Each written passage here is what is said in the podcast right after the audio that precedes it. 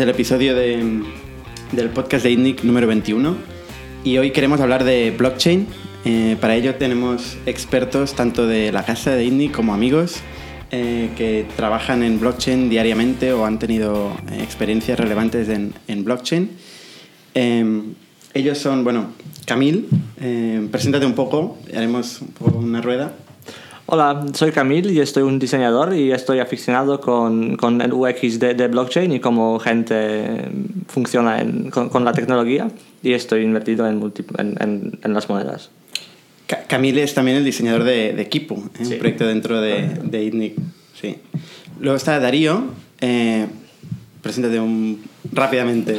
Hola a todos, soy Darío, eh, soy uno de los fundadores de Vers, la app de enviar dinero, eh, y desde hace unos meses es- eh, estoy trabajando en un proyecto de, de servicios de pagos a empresas nuevo. ¿Y Jordi? Sí, yo soy Jordi Melina, soy, básicamente soy un desarrollador, llevo 30 años desarrollando, en los últimos dos años me dedico sobre todo a blockchain, concretamente estoy muy metido en la blockchain de Ethereum y bueno, he colaborado en muchísimos proyectos y entre otras cosas relevantes, pues por ejemplo he estado, pues eh, soy el, el portavoz de los White Hats, de los White Hat Hackers. Luego está Jordi Romero, eh, CEO de Factorial. ¿Qué tal, Bernat? Y César Miguel Áñez, director de producto de Factorial. Hola. Bueno, pues lo que creo que sería interesante es que empezáramos un poco desde el principio, ¿no? O sea, que explicar un poco qué es blockchain eh, y a partir de aquí entrar un poco en sus aplicaciones y un poco lo que se puede hacer con blockchain, ¿no? Eh, Jordi, por ejemplo, ¿no? ¿Qué, qué, qué es blockchain? ¿Nos puedes explicar? Ah, Sí, a ver, a mí me gusta.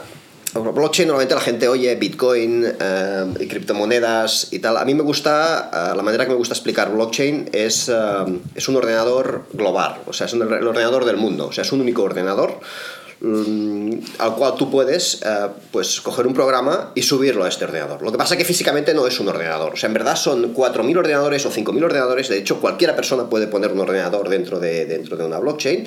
Entonces, los programas que se suben, cualquiera puede subir un programa y los programas que se suben se, se ejecutan de una forma consensuada. Es decir, están cogiendo todos los ordenadores a la vez y están ejecutando instrucción por instrucción, todas la misma, o sea, las mismas transacciones, las mismas instrucciones, las están ejecutando todos a la vez, de la misma manera de forma consensuada.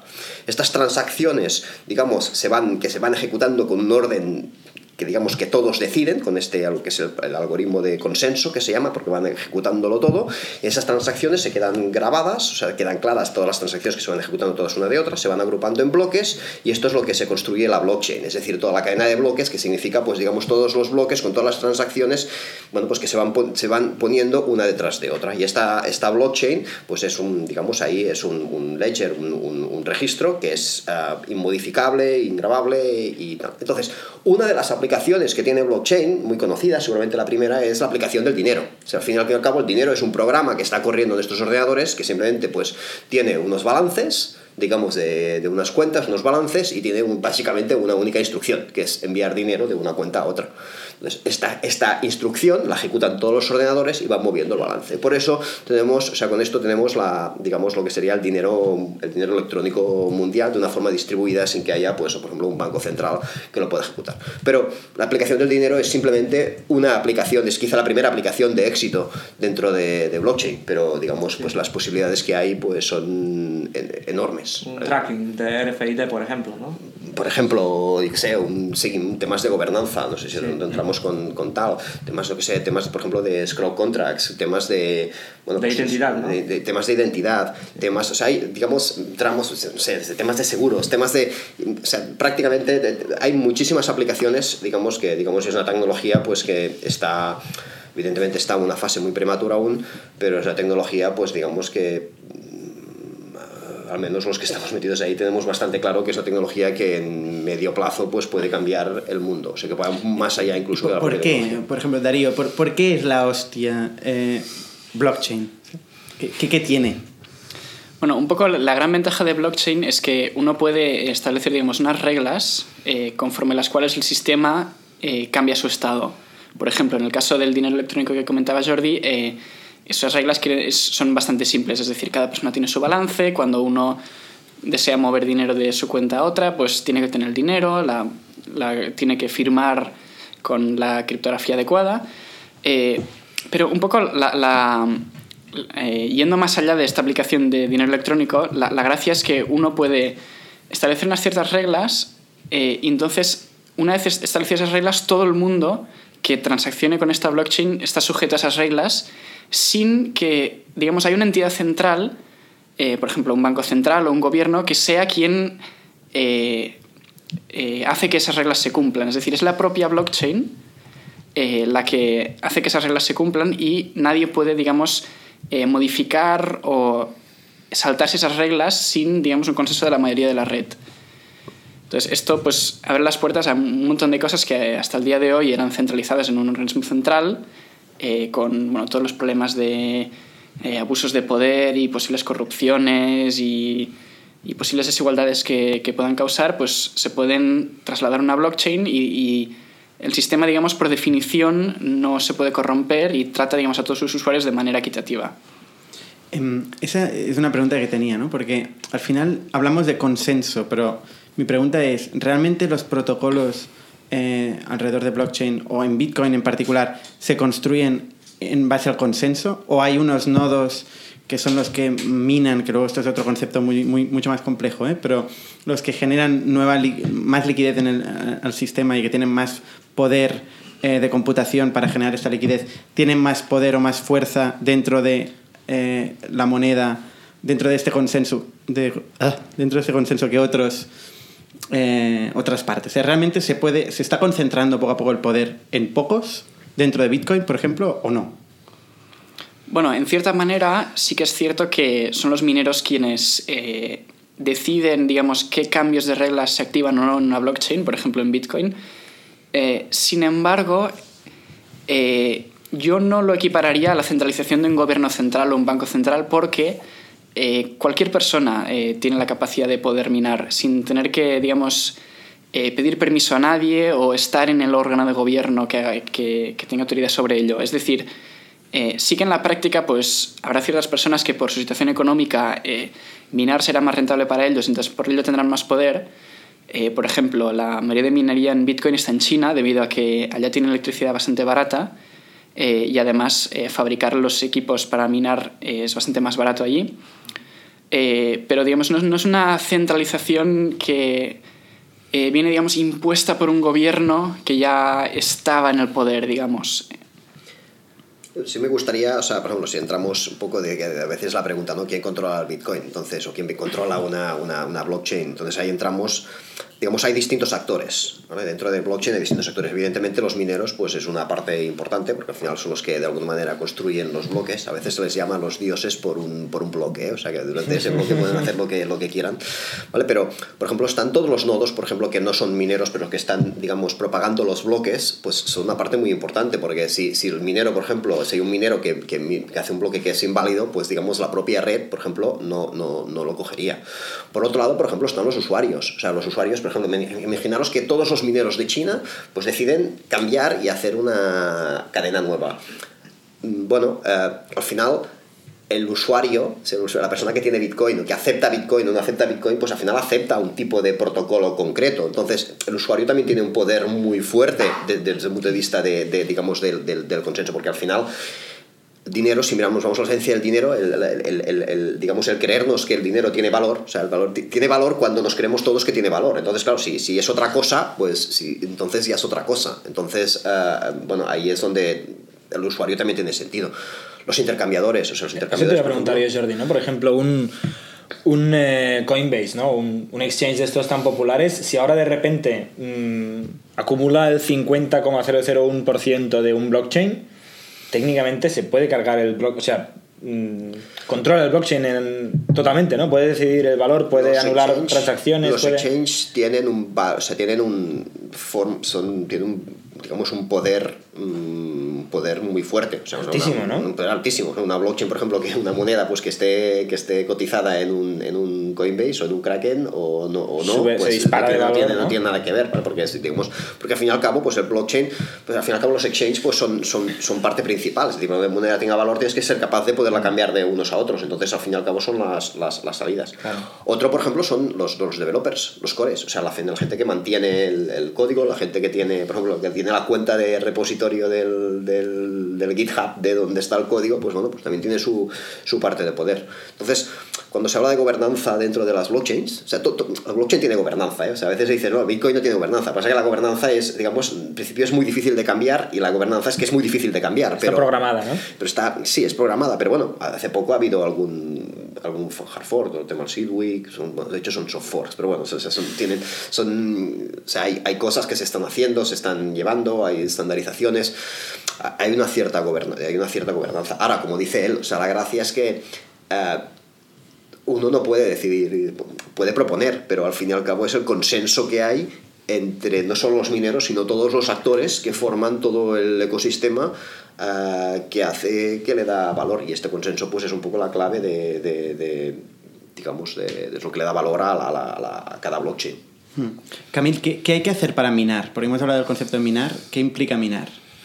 Minar, en principio, implica que, que, que a la persona con, con con la máquina, con el ordenador, eh, hace muchas calculaciones para, para crear un blog, el siguiente blog de, de, del blockchain que, que, que tiene, eh, ¿cómo se dice? Previous. Anterior. anterior. Ah, bueno, que tiene la referencia de la blog anterior y, en, y dentro de cada blog tiene eh, transacciones. Es miners eh, básicamente eh, minan las transacciones dentro de, de blogs. Pues. ¿Alguien aquí ha minado alguna vez en algún blockchain? Yo he minado, o sea, nunca en las blockchains estas grandes, eh, digamos, con, digo, con hardware estándar es, es, muy complicado con hacer un solo mining. Entonces, sí.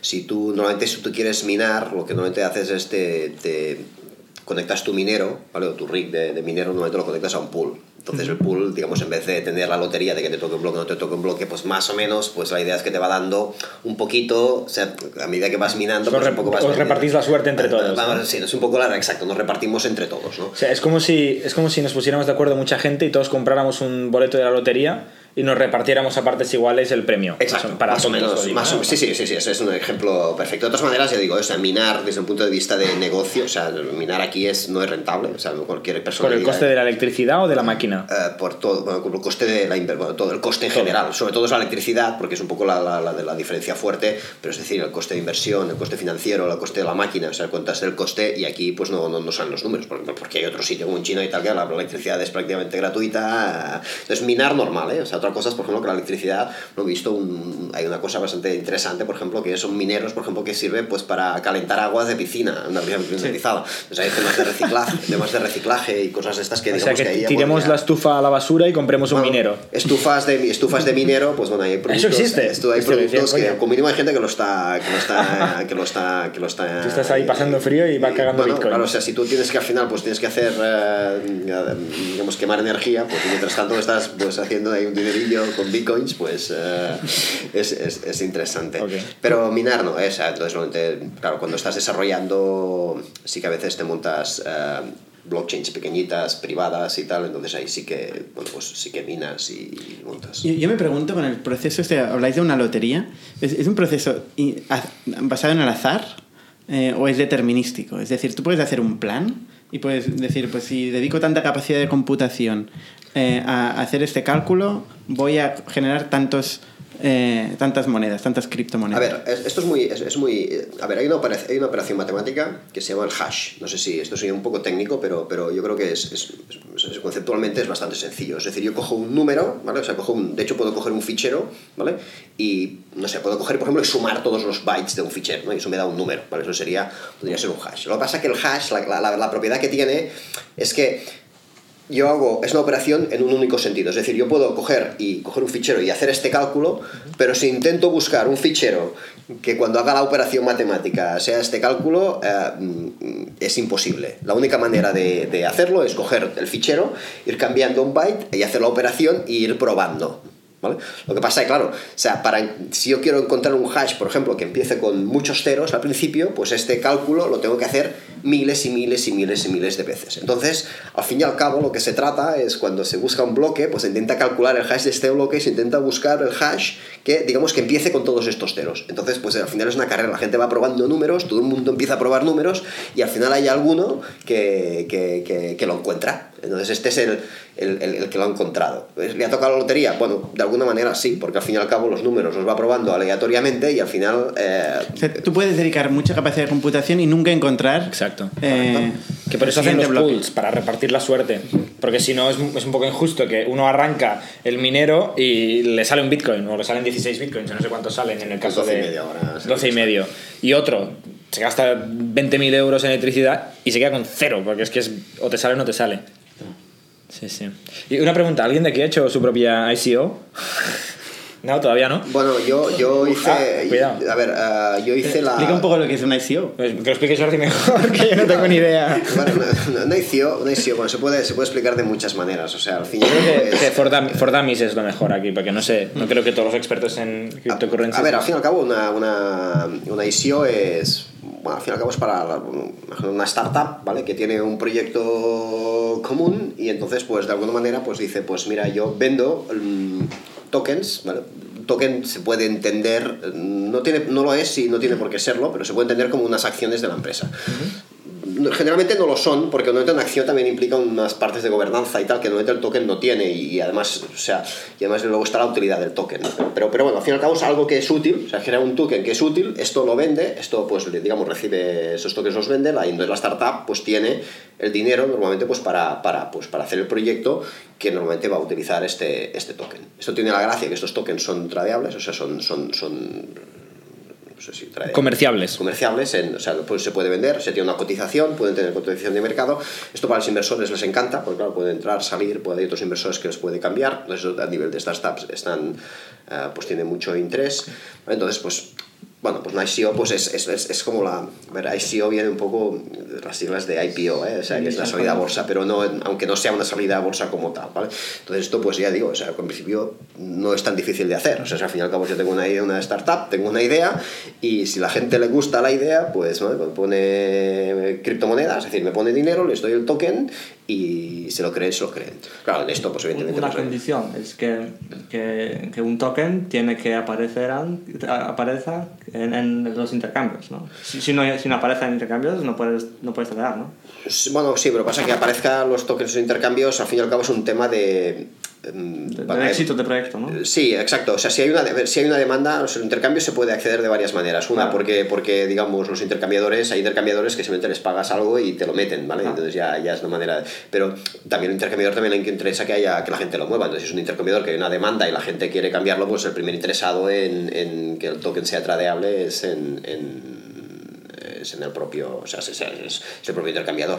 Entonces es un tema de hacer un token que sea útil, que sea es- que la gente se lo crea, ¿vale? Y entonces pues la gente lo, lo, lo compra. Hay muchas estafas, ¿eh? O sea, de todo esto, ¿no? o sea, de hecho, de- de- entonces, pero... Es muy claro. tentador, ¿no? Sí, no, bueno, claro, algunas es- noticias de fundadores de ICOs que desaparecen con todo el dinero. Correcto. Hecho, esta semana ha salido una, no sé cuál era, pero. Sí, otra. pero ha habido ya tres o cuatro. sí. Pero, pero también hay proyectos muy serios, o sea, es que, a ver, al fin y al cabo hay de todo, o sea, en este, en este eh, bueno, como todo, ¿no? O sea, este mundo sí que hay, hay una, tampoco quiero entrar en el tema, ¿eh? pero hay, digamos, una falta de regulación en general a nivel mundial, ¿vale? Tampoco, tampoco quiero entrar en el tema de legislación, porque es un tema complicado de por sí, ¿vale? Pero, pero bueno, pero en todo caso es una oportunidad para las startups, digamos, de, de bueno, una oportunidad de financiación. O sea, dentro de las opciones que tienen las startups pues, para financiarse, pues en algunos sentidos puede tener mucho sentido el token. Sobre todo las startups que, que, que quieren beneficiarse de un poco del efecto network. ¿eh? O sea, es decir, si, si tú quieres hacer algo que, digamos, que, que quieres implementar de forma masiva y quieres que, digamos, pues que haya un, un efecto viral, ¿vale? O sea, que la gente pues lo vaya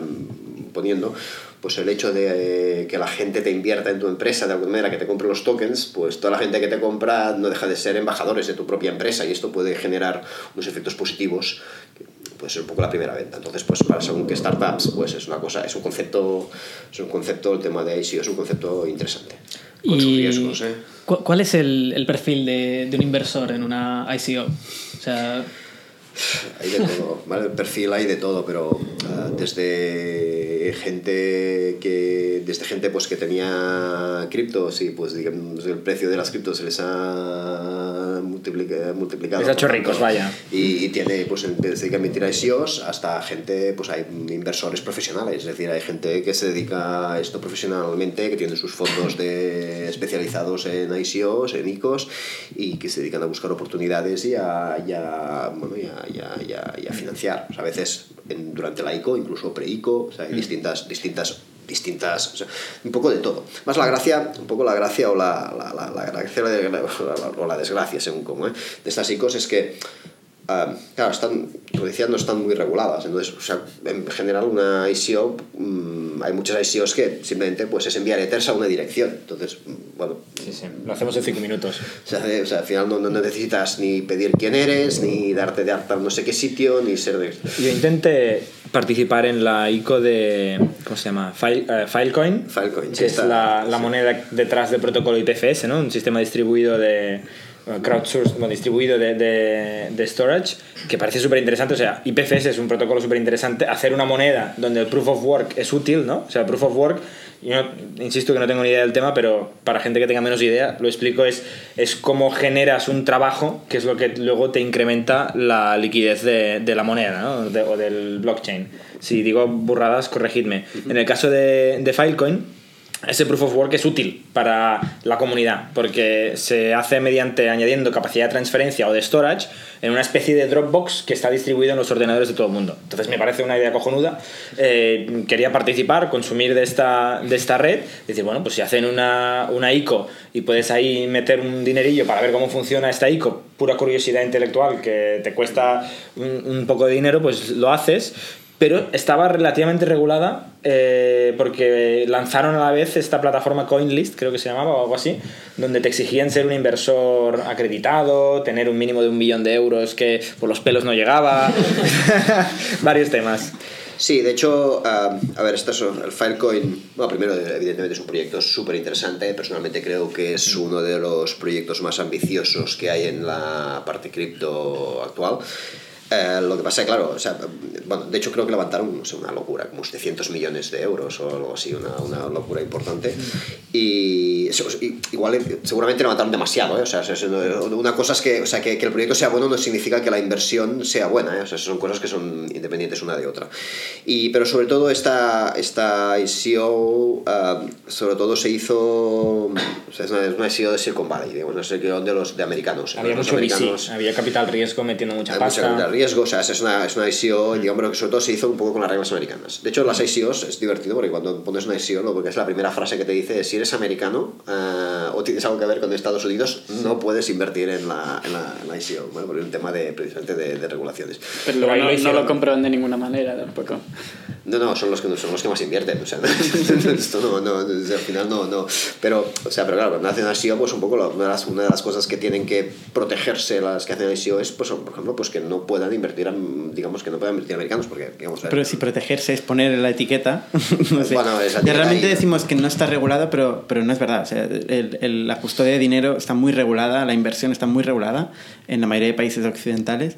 Y lo que está pasando aquí es que la gente está realizando estas funciones, está cogiendo dinero de la gente y saltándose por completo la regulación. ¿no? O sea, esto es lo que está pasando. No existe la regulación. Porque es una nueva interpretación de la regulación, ¿no? Porque Claro. la regulación habla de euros, de dólares, de libras, y de repente la moneda y el wallet, pues no, no está tal cual en la ley. Sí, Pero son son Aunque en realidad... intercambiables, ¿no? Son assets, son- no, son, no, son, no son monedas. de Son assets intercambiables eh, directamente a Pero eso moneda. es interpretación. Sí, Porque el claro. juez dice, usted tiene un millón de... X. ¿no? Claro. Pues a, pa- a pasar por caja, a cumplir estas leyes, etcétera, etcétera, ¿no? O sea, hay mucha gente que dice que va a ir un montón de gente a la cárcel. Cuando esto salga, yo se ya- regule, ¿no? Yo, ya, ya- yo cuando me echen, cuando me metan en la cárcel ya tengo, ya tengo dicho que me traigan algunos libros de, de álgebra y, O sea, O sea, ba- pero- básicamente el... Perdón. No, Darío. Sí, bueno. Básicamente el problema regulatorio con las ICOs es que, bueno, esto de cara a la ley eh, de Estados Unidos, pero creo que en Europa la situación es similar. eh, hay una definición de qué es una acción, bueno, en inglés una security. Entonces en Estados Unidos hay la Securities Law que dice que si tú, digamos, estás emitiendo una acción, eh, pues tienes, entonces estás sujeto a todas estas restricciones, que tienes que identificar a la gente que invierte en ti, tienes que estar registrado, la gente tiene que ser eh, inversor acreditado. Correcto, Eh, ese es el problema que yo me encontré. Entonces, claro, la, la- la definición, o sea, aquí el problema eh, viene exactamente de qué, cuál es la definición de una acción. Es decir, y, y entonces, según la ley americana, una acción es como un, es- un- un token en el cual la gente invierte en él principalmente con la esperanza de tener retornos de vuelta, eh, o bien de que el propio token se suba de precio, o bien de que ese token te da título a unos dividendos de un negocio. Unos derechos económicos, ¿no? Aquí. Entonces, es, es muy curioso porque eh, hay un montón de ICOs que dicen, vale, yo emito un token eh, que da derecho a dividendos o representa una parte de mis ingresos o lo que sea, y además se puede redimear, o sea, se puede intercambiar en mi plataforma por un servicio. Por ejemplo, hago una ICO de anuncios en Internet descentralizados. Pues tú puedes intercambiar este token en plataforma por anunciarte. O una plataforma de inversión en, eh, en bienes inmobiliarios. Pues tú con estos tokens podrás meterlos en la plataforma e invertir en, en bienes inmobiliarios. O sea, es como una moneda de pago para tú, digamos, entre comillas, comprar bienes inmobiliarios. Entonces, un montón de ICOs hacen esto. O sea, le dan esta cosa de como... Una naturaleza de acción, ¿no? Le No, no, no, al contrario. O sea, esto es para que no sea considerado una Ah, acción. O sea, si tu token se puede intercambiar por un bien o un servicio, ya no es como una acción, es como un, un vale o un, algo que puedes canjear por un servicio. Entonces, un montón de ICOs, incluso de manera bastante forzada, diría yo, eh, intentan que su token tenga esta calificación para precisamente que no sea considerado como una acción. Bueno, ahí hasta que no se genere jurisprudencia, un poco. Claro, claro, claro, es todos que- jugamos a ser abogado y juez, ¿no? Sí, hasta que lleguen es- los abogados y los jueces. Además, es, cuenten. además es- es muy complicado, o sea, los, los juristas aún están aprendiendo qué es Internet. Entonces ahora les viene blockchain, bueno, pues ya... ya- Buena suerte. Buena suerte. Pero, pero sí, o sea, es un poco... Ahí hay cosas que están muy forzadas, pero al final... Al final, los años que llevo, ¿eh? o sea, y en todo esto, yo creo que al final es un tema de, de- tienes que ir un poco a la base. O sea, al final cuando estas cosas están cambiando el mundo, al final tienes que ir un poco a la base, ¿no? Entonces al final, pues cuando en vez de derecho, pues a lo mejor la base te vas a la ética, o sea, te vas al, al, al, al dinero y tal y acabas yendo al concepto de lo que es el dinero, ¿no? O sea, de- del, token de valor, ¿vale? Que al final es lo que están haciendo las ICOs, lo que pretenden hacer las ICOs muchas veces es, pues... eh, hacer, dar un token de valor, o sea, que es la esencia de lo que es el, el propio dinero en sí. Entonces, pues bueno, esto, to- to- toda esta tecnología hace replantear un poquito lo que son las, las, las cosas que teníamos muy asumidas y, y- y, bueno, y empezar un poco de, empezar un poco de cero. Bueno, y, y a, partir de aquí pues habrá que, habrá que ir construyendo, ¿no? Y bueno, y nos encontramos dificultades y habrá historias, evidentemente, pues todas las estafas que hay ahora, pues la gente también está aprendiendo, o sea, también un poco, claro, igual se está aprendiendo por la... por Poco la- caro este aprendizaje. Sí, pero bueno, pero, pero, pero, pero bueno, pero se está, tema de seguridad, por ejemplo, pues bueno, la gente está aprendiendo con smart contracts y tal, pues, hay billones que se, se están fundiendo, pero bueno, pero esto al final no deja de ser un aprendizaje en, en- en- en todo. Y estamos, a ver, es que estamos en, estamos al principio, o sea, es que estamos, o sea, la- lo bonito de esta tecnología es que, es que la estamos cogiendo, o sea, estamos viendo lo- la- la- la- la- la- la- los primeros años, ¿no? La- lo estamos viendo nacer, de hecho yo diría que no ha ni nacido, o sea, aún no, es una tecnología que aún no está disponible para el gran público, o sea, no O sea que hay que invertir en Bitcoin porque solo hay un porcentaje ínfimo de la gente todavía, ¿no? Que está invirtiendo. Bueno, ¿O ver, no? claro, es que esto de inversión, de invertir, eh, a ver, al fin y al cabo, la inversión, de, la inversión en criptomonedas, o sea, si vamos a hablar de criptomonedas en concreto, al fin y al cabo, eh, claro, apostar en que las eh, criptomonedas van a ser sistema monetario normal dentro del mundo, o sea, reemplazando a las, a las fiat currencies, es decir, las monedas emitidas por Banco Central, bueno, pues esto es una apuesta muy bestia. Evidentemente la batalla no ha empezado, pero evidentemente habrá mucha gente, muchos intereses y mucho poder que evidentemente esto no les va a interesar. Entonces, pues a- a- apostar a esto es una apuesta relativamente, relativamente fuerte. Bitcoin en este momento creo que, bueno, si de hecho te coges todas las criptomonedas, todas las cryptocurrencies, creo que toda la capitalización, es decir, si cogemos todas las criptocurrencies y las multiplicamos por el precio que tienen de mercado cada una de ellas, toda la capitalización creo que estaba alrededor de unos 500 mil millones, si no recuerdo mal, más o menos. O sea, que esto es menos que Apple. Para que nos entendamos, ¿eh? Apple creo que son 800, 900 mil millones, ¿eh? o sea, poco para, para poner volumen. O sea, que es mucho dinero, o sea, es una capitalización muy fuerte, pero comparado con todo el dinero del mundo, pues al fin y al cabo no deja de ser una, una, ser un Una trocito, fracción. una fracción muy pequeña. Entonces, bueno, pues eh, apostar ahí bueno, pues eh, es una apuesta. ¿vale?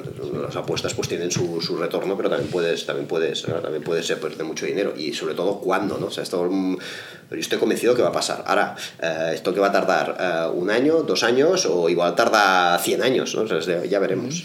Hay cuatro, cuatro cosas, digamos, para que para mí, para que la blog, para que las criptos eh, sean útiles. O sea, hay cuatro, cuatro variables, digamos, que son que hay que resolver, ¿vale? Que en este momento no están resueltas, que se está trabajando en ellas.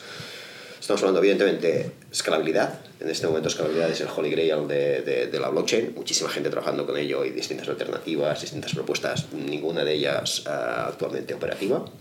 ¿Vale? Pero bueno, pues escalabilidad es una de ellas. Estamos hablando de volatilidad. ¿vale? Volatilidad, pues claro, evidentemente una moneda pues, que está subiendo un 10.000% anual y cosas así. Y bajando un 20% diario y cosas luego de este subiendo. estilo. Esto, es, esto como moneda es un Pone nervioso, así, Es un desastre. Ba- Baja entonces- solo en hype, ¿no? ahí hay, ahí hay gente, o sea, digamos, hay también maneras de, digamos, de resolver todo el tema de estabilidad, ¿vale? Y como simplemente me gustaría apuntar, por ejemplo, MakerDAO está, digamos, apostando muy fuerte con, digamos, montando lo que se llaman stable currencies, es un tema muy interesante y que se está solucionando.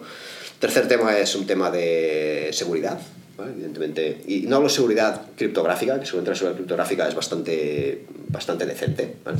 Pero son seguridad, pues bueno, los smart contracts es un ejemplo tal, pero hay otra seguridad, por ejemplo, que son los phishings, ¿vale? O sea, y aquí empalmamos con la cuarta parte, que es toda la parte de usabilidad, ¿no? Correcto. Que son las que son que es la otra la otra pieza que le, que le falta vale pero o sea, estamos hablando de phishing si estamos hablando de, de esto de estafas de cómo custodiar el dinero o sea, cuando tienes 20 euros te da igual pero cuando tienes no sé pues tienes tus ahorros los tienes en criptos pues mm, claro eh, estamos acostumbrados a tener una tarjeta de crédito que perdemos la tarjeta de crédito y vamos al banco bueno igual nos cobran 100 euros y tal para que no lo volvamos a perder pero al día siguiente tenemos la tarjeta de crédito y a gastar otra vez Es la Eh, gracia de la, la centralización, ¿no? Que hay un gobierno a quien le puedes pedir responsabilidades. aquí no aquí es es que, es que la descentralización la Esto es muy liberal en realidad, ¿no? La descentralización, claro, sí, pero lo que pasa es que la gente la- la- es muy liberal, o sea, evidentemente es, es, es la, pero la descentralización, que al fin y al cabo no deja de ser que el, eh, dejar de que, o sea, que no, no hay el poder central, significa que el poder está en la descentralización. Lo que pasa es que el poder, o sea, al final el poder la gente hostia, el poder, pero al final el poder también es la responsabilidad, ¿eh? O sea, o sea, una- Estás citando a Spider-Man, que dice que con un gran poder viene una gran responsabilidad. Correcto. Esto es la, esto es la- esto es la- y esto es, esto, es, esto es importante. Entonces, o sea, preparar, o sea, toda la parte social, digamos, de, de, de preparar la, la sociedad para descentralización, con la responsabilidad que significa, pues, eh, formar parte de un sistema descentralizado, ¿vale? Pues esto es una, bueno, pues es una- un trabajo que, que, que toca por hacer y es un trabajo so- social que no tiene nada que ver con la tecnología. Mm, eh, en- en- conectando con lo que comentabas, uno de los puntos, la usabilidad. Si no recuerdo mal, Darío, vosotros hace tres o cuatro años eh, intentasteis montar un proyecto de cajeros automáticos para sacar eh, bitcoins, ¿no? Cuéntanos un poco cómo que, qué era eso. Bueno, el proyecto tenía dos partes. La, la primera parte eh, era tratar de hacer cajeros automáticos físicos, es decir, eh, bueno, teníamos una empresa que se llama BTC Point, en la cual fabricábamos una máquina física con un hardware que permitía aceptar y dispensar dinero, un lector de QR, una pantalla táctil y con una interfaz de usuario en la cual tú podías comprar o vender Bitcoin. Es decir, si querías comprar Bitcoin, pues metías eh, dinero en efectivo en la máquina y te daba los Bitcoins. Si tú querías vender Bitcoin, pues enviabas los Bitcoins a la máquina y te escupía billetes. Eh, y, y luego la segunda... eh, entonces, bueno, es- este problema, te- te- o sea, este negocio bueno, bastante bien. Lo que pasa es que estas máquinas, digamos que son relativamente caras eh, y operarlas pues no es rentable. Por ejemplo, eh, lo- los bancos pueden permitirse operar cajeros porque es, o sea, es un coste operativo para ellos eh, que luego compensan con todos los negocios bancarios de préstamos, hipotecas. Pero si tú haces un negocio de, de operar eh, cajeros de Bitcoin, el propio cajero tiene que ser rentable. Entonces, después de eso pivotamos a... Pero instalasteis alguno. Bueno, nuestra empresa fabricaba los cajeros y los vendía eh, a empresas que eran las que lo instalaban en un centro comercial, en una estación de tren y lo operaban. Pero Esto en eso- 2014, 2015. Esto 2013. Vaya locura. Sí. Eso tiene sentido en San Francisco. Eso tiene sentido en San Francisco y pocos sitios más, ¿no? Bueno, mm, había varios clientes que compraban los cajeros, la mayoría los ponían por España, algunos eran internacionales. Ah, lo que pasa es que había como un hype de, de- de los cajeros Bitcoin que era como, nosotros también, es decir, los bancos tienen cajeros, pues nosotros los fans de las criptomonedas también vamos a tener cajeros. Entonces mucha gente compraba los cajeros y los operaba hasta que luego se da cuenta pues quizá que tardaba, tardaría muchísimos años en, en recuperar la, la, inversión de la máquina. ¿Y Ah. ¿Existen todavía hay cajeros? Eh, sí, sí, existen. Eh, o sea, en- no, no- no te sabría decir dónde ahora mismo, pero creo Deberíamos que poner alguno uno de los, Mitnick. alguno No de los nuestros creo que que sigue en operación. En, en Suiza son, por ejemplo, muy, muy, muy habituales Mm. actualmente. O sea, es decir, es- en Suiza, por ejemplo, puedes comprar un billete de tren en, en bitcoins Mm. y, y, digamos, eh, bueno, pues hay cajeros eh, repartidos por el, por, por el país, ¿vale? Y bueno, pues es, es una cosa que empieza a ser habitual. Pero al fin y al, cabo, al fin y al cabo, el cajero no deja de ser una pieza más dentro del ecosistema. O sea, no, no es ver cajeros, o sea, es ver cajeros, es ver comercios que empiecen a aceptar bitcoins, es ver pues gente que empiece, pues no sé, pues préstamos en bitcoins, que la gente pueda empezar a, a, digamos, a trabajar, ah, digamos, con las criptomonedas de la misma manera que trabaja con las, con las fiats, ¿eh? con las, con las- Me acuerdo una, una anécdota, perdona, que, No. que me sorprendió muchísimo en, en Palo Alto. Hay un café super hipster que está muy de moda con emprendedores y VCs que se llama Cupa Café, que aceptaron bitcoins muy al principio y cuando iba, no, bitcoin ni tenía ni, ni se le esperaba, ¿eh? pero veía ahí en el ticket siempre pues 17 dólares que te costaba el desayuno, que no era barato, y ponía unos céntimos de bitcoin. Y cada vez que iba había unos cuantos ceros más delante de- del número de bitcoins hasta que al final ya pusieron, no sé, qué, no sé cómo se llama, pero satoshis o no sé cómo le Ah, llamaban. los- los bits, Sí, los- exacto, sí. que eran como fracciones de bitcoin porque había tantísimos ceros en la, en la factura que era, era impracticable. Se, se tendrán que haber forrado. Los cuatro cafés que les pagaron en bitcoins en 2000, no me acuerdo de qué años eran eso, eh, 13, 14. eh, Eso sí han guardado los bitcoins. Exacto. Sí, lo Este es el gran dilema, ¿no? Esto, el, el, el, hay una, un- una anécdota en, en Alemania también había un bar que también aceptaba estos y además aceptaba bitcoins, la gente de la comunidad de bitcoins eh, acostumbraba a ir bastante ahí y el propietario del bar reconoció que nunca había vendido un bitcoin porque no sabía cómo eh, sabía qué hacer fiscalmente con se ellos. tenía que hacer con ellos. Entonces el tío yo creo que hizo, ha hecho más dinero simplemente de- con los bitcoins que con, con- que con el bar, seguro. Con 20 años de vender cafés. El tema es Claro, cómo pero- pagaba a los proveedores, ¿no? Pero bueno. Bueno, pero si ha ido aguantando estos años, digamos, ha sido un buen ahorro. Y el Pero es, tema es un poco es un poco difícil porque también tienes que pensar en plan tu negocio que es servir cafés o especular con Bitcoin. Correcto, correcto. Ibas Y el tema de, de- de pagos, también existen eh, las, las tarjetas de, que, que cambian de, de criptomonedas a, a dinero, a dineros de... Ahora esto... Tarjetas de crédito. La, la sí, opera- como, como TNX o... El operador más grande de Visa que hacía esto, por ejemplo, hace poco ha cerrado. Así Ah, vale. O sea, esto para, para, para, para- No, no existe más. Bueno, no cerró, Cerró, fuera de Europa, ¿no? O sea, Visa les obligó a dar servicio solo a Europa, que es donde en realidad tenía licencia. Sí, bueno, sí, esto no, Eh, no sé muy bien la historia, pero, pero sí que sé que ha habido un poco de lío con, con, con todo este tema. Tú antes, Darío, estabas comentando que pi- pivotasteis después de esto y hicisteis otro negocio en blockchain o... Sí, o sea, después de esto pues nos dimos cuenta de que fabricar hardware pues era complicado, digamos, y, y entonces salió la idea de hacer lo mismo pero con cajeros bancarios. Es decir, conseguimos una API de una red de cajeros de España que se llama Halcash, que está integrada por como 10 bancos españoles, Abanca, Bankinter, Popular en su momento. Am, y hicimos una app en la cual tú enviabas bitcoins a la app y la app te daba un código que tú luego ibas a cualquier cajero bancario de esta...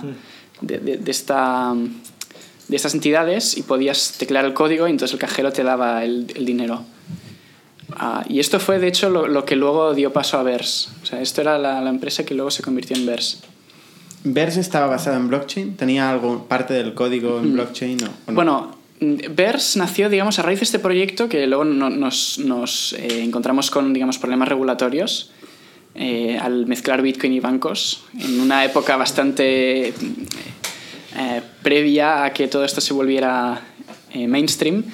eh, pues vimos que mucha gente utilizaba nuestro servicio para vender bitcoins, o sea que eran usuarios de bitcoins, pero luego mucha gente utilizaba nuestro servicio para directamente enviar dinero. Es decir, por ejemplo, enviar dinero de un país a España. Pues en ese país compraban bitcoin con otro servicio, mandaban los bitcoins aquí y aquí pues con nuestro servicio los sacaban a euros en metálico. Entonces dijimos, pues... Y, y yo diría que era como mitad y mitad de usuarios. Entonces dijimos, pues... eh, eh, si hay un montón de gente que simplemente quiere enviar dinero y que pues no, no, no- está usando Bitcoin como herramienta para enviar dinero, no, no porque en sí quieran usar Bitcoin, pues podemos hacer una app directamente que puedas enviar dinero internacionalmente. Ah, y luego, pues, a partir de ahí salió la idea de Verse. O sea, pivotamos, esto fue en, en agosto del 2015. Interesante. Y una pregunta, Darío. Has dicho cuando te presentabas que llevabas, no sé si has dicho tres meses o algo así, eh, involucrado en un nuevo proyecto de, de intermediación de pagos. O intento repetir lo que has dicho antes. Bueno, servicios de pagos a empresas. Nosotros eh, hem- hemos identificado que hay un problema con los servicios bancarios y es que no, no, no dan herramientas a las empresas que tienen necesidades de pago eh, avanzadas para automatizar sus operaciones. O sea, eh, si tú quieres hacer transferencias bancarias en gran volumen, pues por ejemplo puedes hacerlo a mano o vía ficheros, que es lento y tarda. Ah, entonces SEPA nosotros pues... ya es la gran modernidad. Y... Sí, bueno, bueno, pero tú para acceder a SEPA tienes que accederlo a través de un banco y el banco pues te da las herramientas que te da y ninguno te da APIs decentes para automatizar tus operaciones. Y hay una pregunta, para este nuevo proyecto, eh, ¿os habéis planteado hacer una ICO? Eh, bueno, lo hemos Entiendo que pensado... lo querréis financiar. Sí, de hecho estamos buscando financiación. Eh, lo hemos pensado. eh, el problema es que, o sea, cuando trabajas, o sea, cuando haces una empresa que trabaja solo en cripto o en cripto y bienes físicos y tal, pues digamos que tu- tus problemas regulatorios son bastante pocos, porque tú, tú, digamos, entre, o sea, co- cobras el dinero, eh, haces cash out a euros y con esos euros pagas tus gastos operativos y ya está. Eh, pero si haces empresas que, digamos, hacen servicios financieros con fiat, pues ya estás sujeto a toda la regulación eh, tradicional, digamos, de- del sistema. Por ejemplo, eh, tanto VERS como nuestro nuevo proyecto necesita una licencia de lo que se llama entidad de pago, que está expedida por el, bueno, el Banco de España o el equivalente en cada país europeo, que básicamente a ti te da, co- eh, como empresa, te da eh, derecho a guardar dinero de tus clientes. Que, o sea, el dinero que no es tuyo, sino de tus clientes, pero lo custodias tú.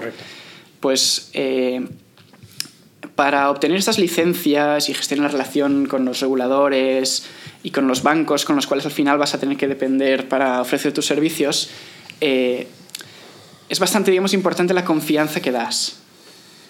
Entonces, eh, no me atrevo, o sea, no- no quiero imaginar qué ocurre si vas a un regulador o a un banco y le dices, no, mira, mis accionistas son eh, 25.000 personas anónimas que me han invertido dinero eh, a través de esta cosa que se llama Ethereum, Aquí están los hashes, ¿no? que Sí. están distribuidos por todo el mundo y, y ni siquiera yo sé quién son. Pues digamos que, que no, no, no es viable para montar un negocio eh, no financiero acci- tradicional. no son accionistas propiamente, ¿no? O sea, Bueno, eh, sí o no, es el debate que estamos teniendo antes. O sea, esos tokens exactamente, ¿qué son? ¿Sabes? O sea, ¿dan derecho a un share de los ingresos que tengas tú o no?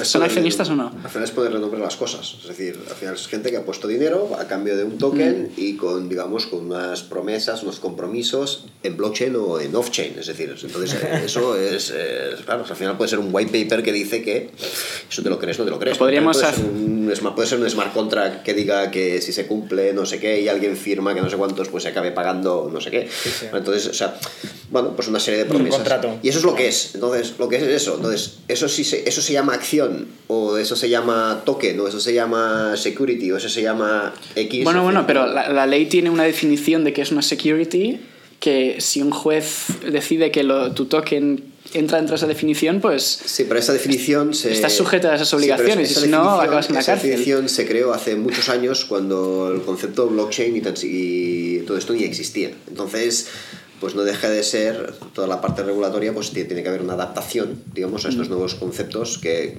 que, que no es obvia, entre otras cosas porque ni tan siquiera conocemos, ah, o sea, se está experimentando mucho, es decir, ni tan siquiera se sabe si esto es bueno, malo, qué problemas tiene, qué ventajas tiene. Estamos a los inicios, entonces incluso para legislar, pues también se necesita una cierta experiencia. Entonces, eh, bueno, no, no es fácil, ¿eh? es decir, es un, tema que los abogados, es, entre ellos, es divertido porque es todo un tema muy interesante, ¿vale? pero al final, para los que estamos creando cosas, pues hemos de ir a lo que las cosas son, ¿vale? entonces es un poco ir a la base, al final dice, mira, hay esta promesa y esto, y esto es lo que hay, y Vale. Entender el concepto. Pa- Para acabar, eh, una, una previsión de futuro de qué va a pasar con las... Con, bueno, tanto las criptomonedas eh, van a seguir creciendo de una forma más o menos lineal, con la volatilidad que hay, pero, pero creciendo, o, o va a haber un declive. ¿Qué, qué prevéis que pasará? Empiezo yo. Yo personalmente creo que el estado que está la, el estado que está las criptomonedas eh, desde un punto de vista tecnológico está mucho más abajo del valor que en este momento hay en el mercado, pero a largo plazo mm, creo profundamente en las criptomonedas. Entonces yo creo que a largo plazo esto va a subir. Ahora para- puede haber ahora, o sea, puede pasar de todo en el próximo año. Camil. Bueno, mucho más, mucha más usabilidad. eh, Y no sé, pues vamos a ver, sí. Va- va- se va a facilitar el acceso a... Sí, la del la acceso compra. a la, la compra, pero no solo la compra, la compra, la, la operación, la como holding, no solo holding, pero la usabilidad de, de wallets, la, las transferencias y el trust, el trust que, que no, no eres un victim, ¿cómo se dice? Víctima. Víctima. Uh, sí, una víctima de, de phishing, de scams y, y tal. Darío, ¿tú qué piensas que va a pasar? Sobre las criptomonedas más principales no sabría qué decir. Yo creo que, a ver, bueno, de momento tienden a subir y si de verdad, pues todos, por ejemplo, los cuatro puntos que comentaba Jordi se acaban consolidando, pues creo que pueden, o sea, creo que puede ser un, un brillante futuro para ellas. Pero una cosa que sí que estoy bastante convencido es que la- las ICOs, o al menos las ICOs tal como existen hoy en día, eh, es bastante una burbuja. Yo creo que va a haber una corrección en el mercado bastante eh, fuerte cuando todos los inversores que, que han invertido en ICOs pues, se den cuenta de pues, que, que legalmente no tienen ninguna protección, que los eh, fundadores de los proyectos en los que han invertido pues, pueden desaparecer de un día para otro sin consecuencias. Y, y- creo que va a haber digamos un- un- una corrección de- del hype que está habiendo ahora eh, que se podría solucionar si de verdad. O sea, el concepto ICO es un mecanismo muy válido eh, si de verdad lo, planteas como un sustituto de, la, de la, de la forma de financiación tradicional con, con acciones de verdad, digamos, pero reemplazando los contratos y los trámites, eh, digamos, legales de hoy en día por eh, smart contracts en la blockchain. Pero para ello debería de verdad, digamos, desbloquearse el, el problema legal de, de que estos tokens de, de verdad sean consideradas acciones o no. Jordi, ¿no estás de acuerdo? Cerramos aquí. No, o sea, yo creo, bueno, yo eh, en esto soy más, en esto soy más, soy, soy un poco más Eres muy libertario. anti- anti- Soy más, o sea, y digamos, sí. yo creo que en estas cosas la, la- la legalidad, ya digo, la legalidad es la que es, y, pero ah, tienes que ir a la esencia, entonces no puedes dejar de hacer o hacer porque haya una legalidad que no se sabe, porque estamos en un terreno alegal, que no significa ni legal ni ilegal, es decir, simplemente es alegal. Entonces tienes que hacer las cosas, yo creo que tienes que hacer las cosas bien hechas, tienes que tener claro que no estás estafando, que no estás, o sea, que estás haciendo las cosas con, con un cierto sentido y con mínima ética y con un cierto sentido común y, y no tener miedo a la legislación. Al final, el, el- el- bueno, No negarás que hay un Bueno, riesgo, ¿no? O sea, tú puedes, me parece muy bien como principio hacer esto, pero hay un riesgo. Porque el juez al final decide, lo que el juez dicta, tú puedes estar en desacuerdo, pero diciendo- estarás en desacuerdo desde la cárcel. Sí, pero me estás diciendo, me estás diciendo que una startup no, no tiene de por sí asumir un riesgo. Sí, claro. Sí, sí. Hay riesgos y riesgos, pero sí, hay muchas startups, Airbnb, Uber, Globo, etcétera, etcétera, que ya desafían un poco el status quo. O sea, ya por definición buscan ahí al límite de, de la legislación. Ya. Estas van a saco por eso, lo de las ICOs. Oye, muchas gracias a todos. Lo vamos a dejar aquí porque ya nos hemos alargado más de la cuenta. Y seguimos la semana que viene con el episodio 22. Seguidnos en, en los canales, en YouTube, en Facebook, Twitter. Muchas gracias. Gracias. Gracias.